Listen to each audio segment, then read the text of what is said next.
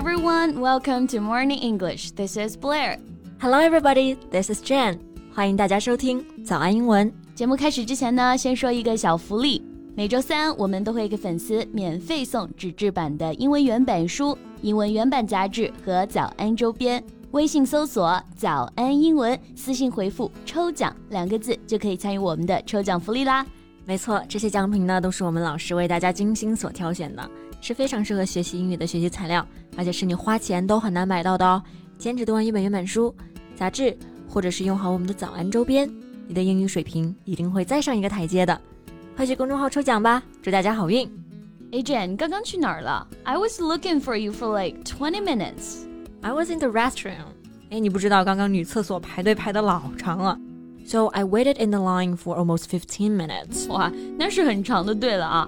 But have you noticed that it's pretty much like that everywhere? 就好像不管在哪，女厕所好像都经常排队啊。Yeah, I almost rushed into the men's room once because it was empty there, while the ladies' room was fully occupied. 那这个念头我也是不止一次有过啊。诶，那刚刚提到这个词就很好，occupied。So if a room or something is occupied, someone is using it so that it's not available for anyone else. 对，我们就可以翻译为占用，或者说有人了。 比如说厕所现在有人，我们就可以说 The bathroom is occupied. Right. 不过说到女厕所排长队这个话题啊，最近呢，妇女权益保障法提请审议，其中就包括啊，确保女性侧位呢要多于男性侧位。Yeah, that indeed is a very good proposal. So how about we talk a bit more about this topic? No problem. 那今天呢，我们就来跟大家聊一聊这个话题，以及那些你需要知道的英文表达吧。 那今天的所有内容呢，都有文字版的笔记，欢迎大家到微信搜索“早安英文”，私信回复“加油”两个字来领取我们的文字版笔记。So a report published recently said that 41% of women often find the toilets are fully occupied when entering a public restroom. And 65.2% of them said they have to wait between 1 to 5 minutes before their turn. 那据上海市妇女儿童工作委员会发布的一份报告显示啊， 百分之四十一的女性呢表示经常或者偶尔需要排队上公厕，在排队时间上呢，百分之六十二的女性一般要排一到五分钟。对，那为什么女厕所的队伍要更长一些呢？So here are some facts that you may want to know. So first, men's and women's restrooms are typically the same size, but men can use urinals and women can't. Right，一般呢，男女厕所面积都是一样的，但是呢，男厕所可以设置小便池。 所以更节省空间。那这个小便池的英文 urinal，U R I N A L。So a men's restroom will typically have a row of stalls and a row of urinals. Yes, and a women's restroom will just have stalls. 女士的厕所里面呢，就只有 stall, S T A L L, a small area in a room surrounded by glass, walls, etc. that contains a shower or toilet. 就表示厕所里面的那种小隔间。 Yet they may have more stalls than a men's restroom, but urinals are usually much smaller. You can put more of them in the same amount of space. So the exact same size restroom could serve 10 men simultaneously, but only 8 women. 对，那相同的空间，一次性能够容纳十个男士，女厕所呢只能容纳八个女士。Simultaneously 这个单词呢，在这里是做副词，表示同时的，它的形容词形式是 simultaneous。字母比较多，大家要注意拼写是 S I M U L T A N U U S。嗯，那这里是第一个原因啊。同样的空间呢，更少的位置。And the second reason is women have greater child care responsibilities. They're more likely to be helping, waiting for, or dealing with small children or changing diapers. 没错，那第二个原因呢，就是女性更多的会承担照顾孩子的责任。Child care responsibility. Child care it can be used as a noun and adjective. Childcare 这个单词呢，就是表示儿童保育或者是儿童照管。嗯，那小孩子要上厕所，妈妈一般也是带到女厕所去的，对不对？当然呢，还是那种很小很小的朋友啊。所以呢，这也增加了女性使用厕所的时间。Yes, and sometimes they also need to change diapers for babies. 有的时候呢，妈妈还需要帮襁褓中的婴儿换尿布。那换尿布在英文当中呢，就叫做 change diapers，D I A P E R，尿布。That's right. 所以现在越来越多的地方，像是商场啊、机场，都会设置专门的母婴室。大家也能看到上面写的英文牌牌啊，就叫做 baby care room。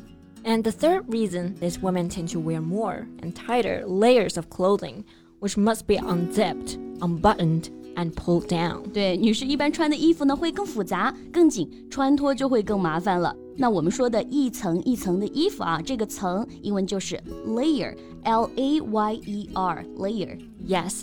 Layer here means a quantity or thickness of something that lies over a surface or between surfaces.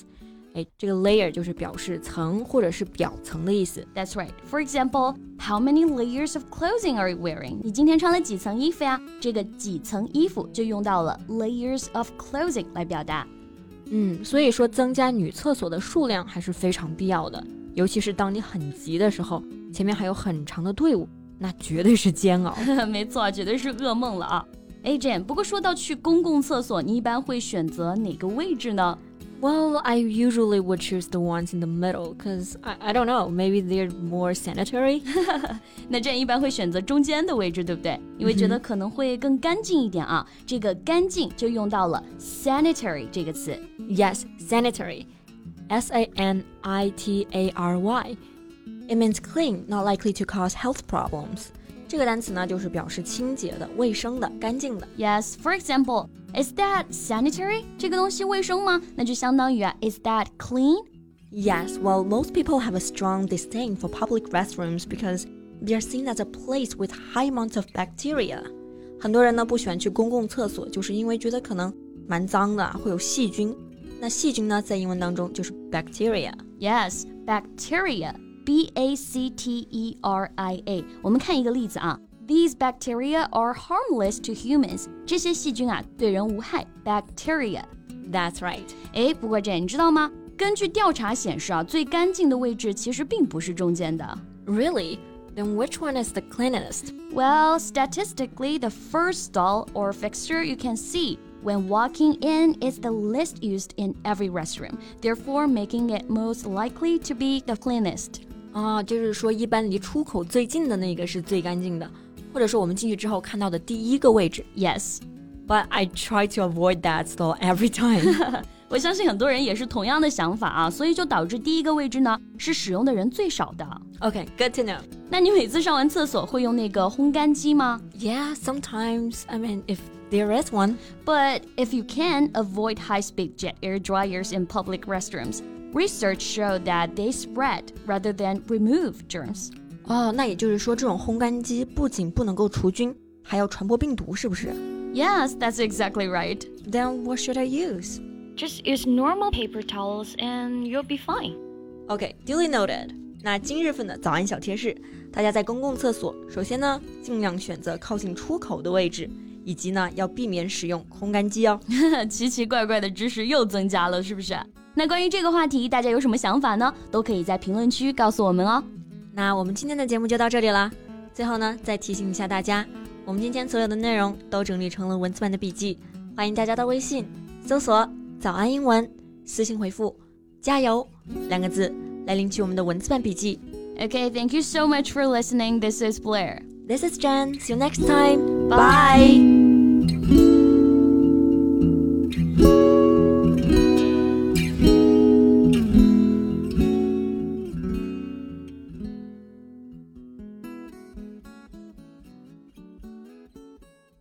This podcast is from Morning English.